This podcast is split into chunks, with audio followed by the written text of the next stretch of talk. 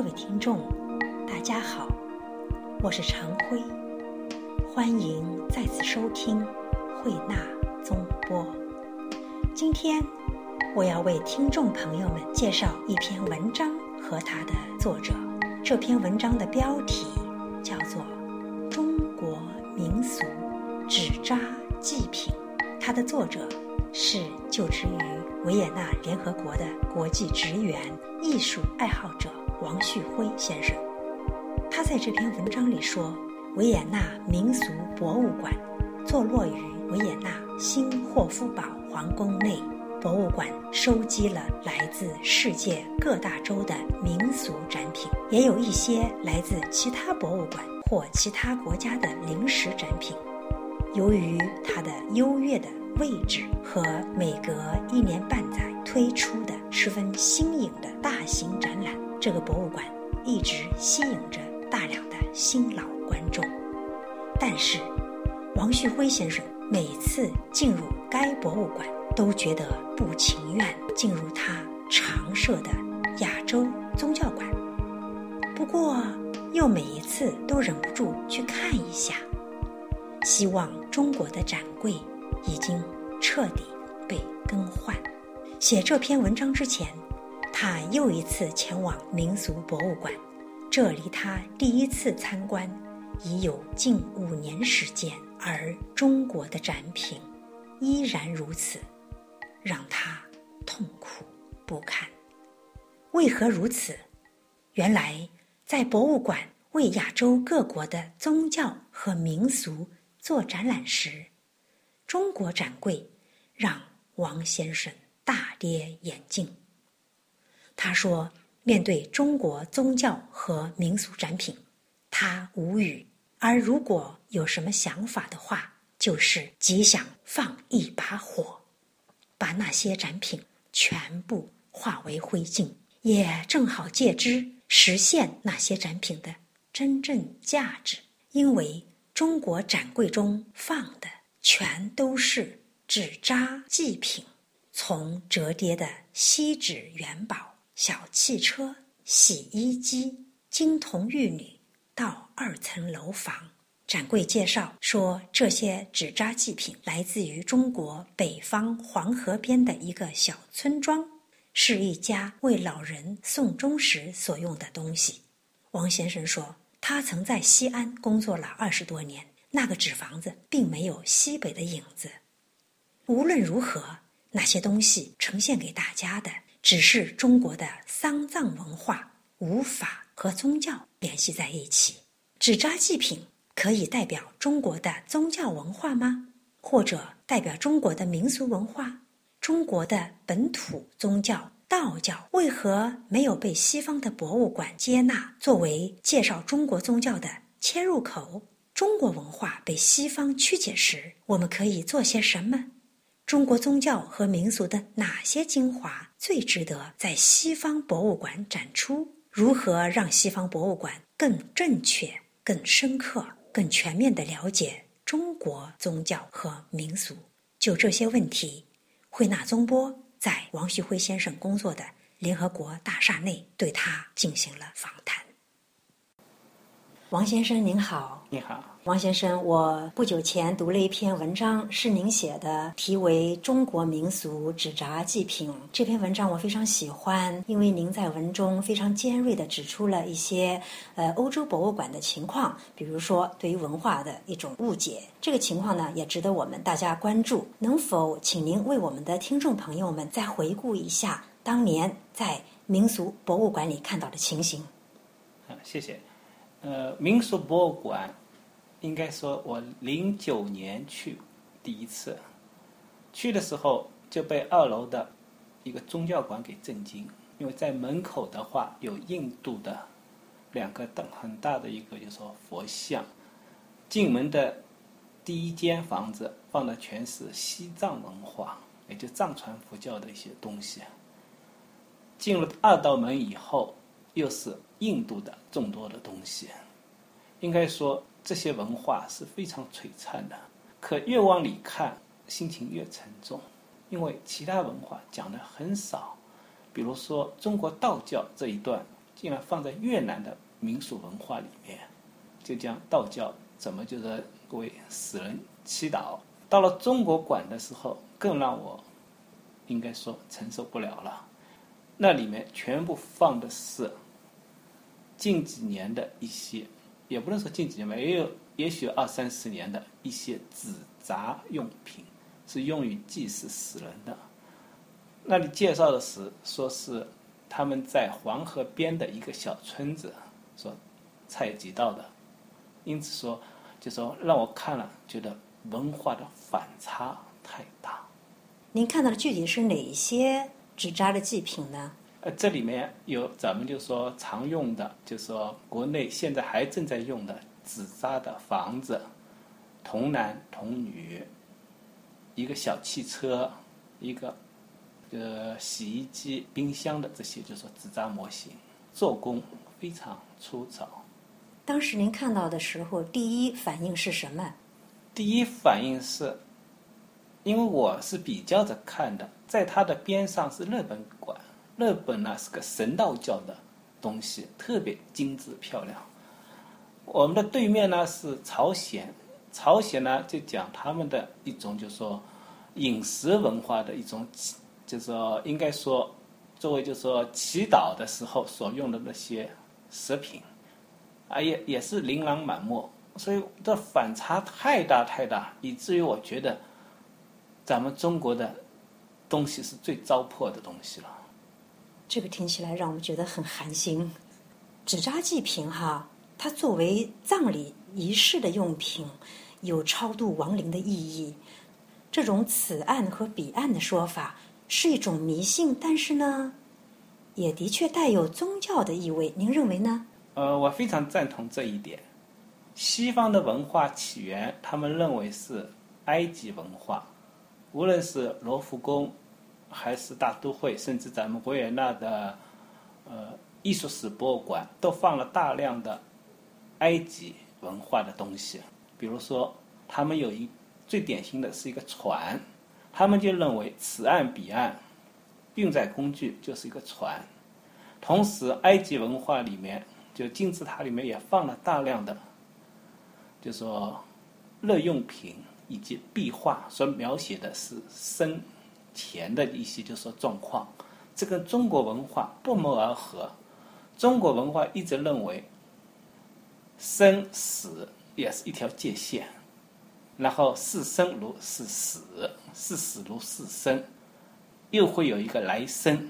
这应该说是一个很朴素的宗教，而不是一个迷信。我要说就这一点，文化上。一种相同性。嗯，您文中认为，一个完全不了解远东宗教和文化的老外，看完这些中国的展品后，对遥远和陌生的中国以及中国人的评价，恐怕就是中国这块土地缺乏宗教，失去了信仰，人们追求经济利益大于精神利益。中国生产制造出大量财富，以至于全世界任何一个角落都有中国制造的产品。这国家的人死后也想把财富带到另外一个世界，继续享受人世间的荣华富贵。可是从另外一个意义上来看，这种呃民俗的文化，它是一个呃由来已久的文化传统。呃，应该说和您认为它和信仰危机有关联吗？呃，这问题应该这么说，就是宗教以及信仰。这实际上是联系在一起的，而博物馆所反映的东西呢，一般都是古代的或者近代的东西，尤其是这个博物馆反映的东西，基本上都是稍微就说用我们的话来说，基本上都是古代的东西。而中国展品中呢，出现的确实是现代的东西，因此呢，让我感觉到中国的文化有一个断层。其次是讲。就说信仰危机的话，因为这这种这个问题体现在哪里呢？呃，中国的纸扎竟然出现了汽车，所以我在文章中说，因为这个展品是在大概二十多年前他们在黄河边弄来的，当时手机、计算机这些东西在农村还不普及，如果现在的话，肯定是我说的放个手机摇一摇，可以去通话啊，加个二奶三奶的。实际上，这东西已经在农村已经出现了，而这个就反映中反映出我们的一种信仰缺失，或者是一种呃，就是说对于物质的追求远大于精神的追求。您在文中也很不客气的，甚至不讽刺的说，呃。中国人真是与时俱进哈，开拓创新，除了房子、汽车、仆人，可以增加游艇、飞机这样的纸质交通工具，或者像您刚才所说的，砸个手机呀、电脑啊，甚至可以呃摇个微信啊，联系一下。如果太冷清，再砸个二奶、三奶一并送去。呃，这样的展览，从这个意义上来说，在欧洲博物馆展出，嗯，真是呃，让我们中国的传统的文化人呃感到寒心，嗯。您认为这样的展出是欧洲人策划的，还是要归咎于中国方面的联络人或者具体操办人呢？呃，在维也纳以及在奥地利，我访问了好多博物馆，也跟他们博物馆的人也了解、交谈了好多。在我的印象中，就没有中国代言人这说法。比如说，这个博物馆——民俗博物馆。他有一年举办了一个，就说像春节聚会一样的一个活动，上面放了好多各国的，就是在那里工作的人的一些近照，以及他们手里拿的一些民俗的东西。这里就缺中国人，因为我们没有雇员在那里工作，或者说官方机构也没有跟他们很好的联系过，因此造成这种缺失，以至于就是说外国人。他们所了解中国肯定很片面，因为他没有这个文化底蕴。也就是说，在您看来，中国的民间机构和官方机构应该更好的协作，以尽量避免这样类似的情况再次出现，是吗？是的，因为在以后的几次展览中，包括其他博物馆，这种现象是非常之多。应该说，日本、韩国在这方面做得非常好。他们一方面要将他们的就说人员。打落这些博物馆，就在那里作为一个工作人员，或者作为一个行政管理人员，这样的话就可以把他们的声音带进去。当西方博物馆哈出现这样子曲解中国文化的情形时，我们作为生活在欧洲的华人，如何面对这样的局面？就是说，我们能够提供给当地博物馆一些好的建议吗？呃，当然了，我们肯定有很好的建议。我很想知道，当时您看到这样的情形时，有没有直接，呃，义无反顾的去找博物馆的呃负责人聊一聊这个情况？嗯，这个这个博物馆我没有聊过，但在其他一些博物馆我聊过，比如说在应用艺术博物馆，他们经常把明清瓷器的年号给标错，这我当时是找他们的，而这个博物馆呢，是因为，呃。应该说，这个博物馆的管理上跟其他博物馆不一样。每次去的时候，就没什么管理人员，就一个，就说我们称为就是安检，在所有的博物馆来回走一走。而他这个人呢，是不管艺术的。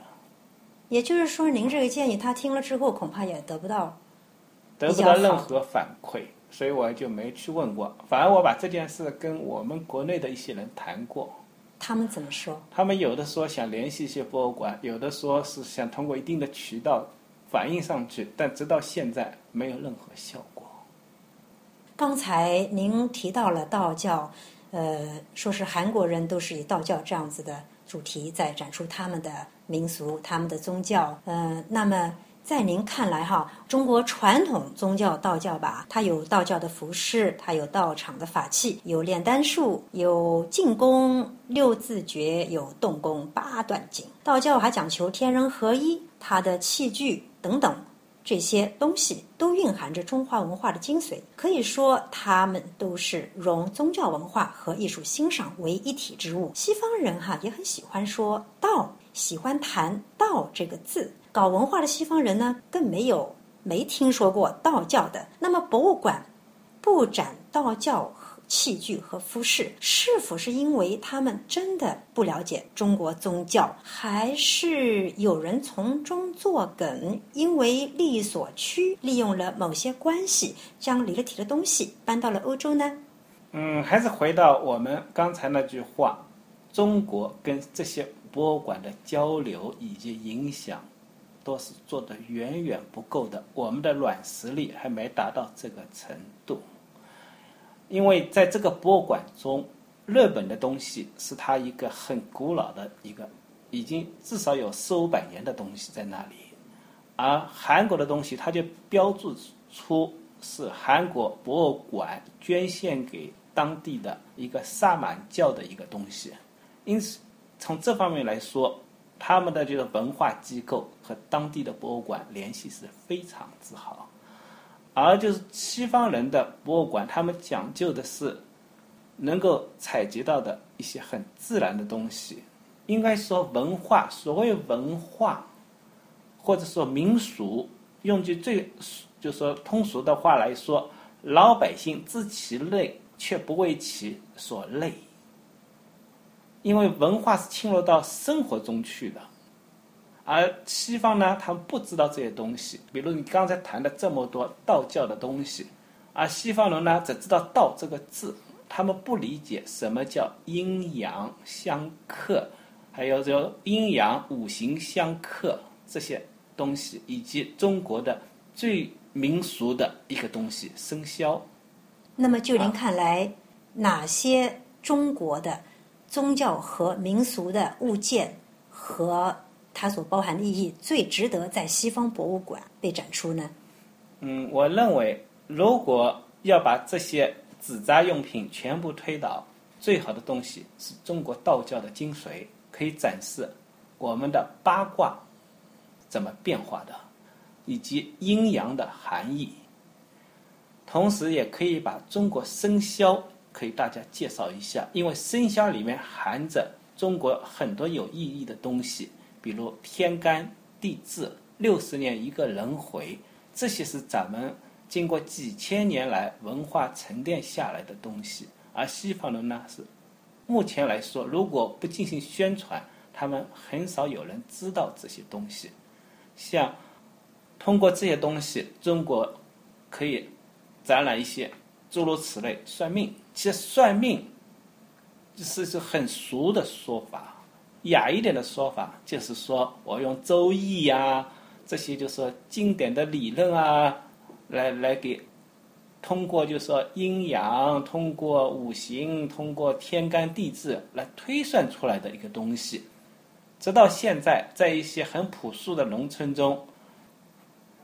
比如相亲的话，首先是父母交换自己的生辰八字，这些里面就是一个朴素的民俗。这些东西能够展给西方人看的话，他们就知道我们的文化的历史是多么的悠久，而我们这些文化直到现在还是发挥其功能性。让我们一起努力吧，把中国的真正的文化传统更好的推荐给西方。好，谢谢您，王先生，谢谢您接受我们的采访。谢谢。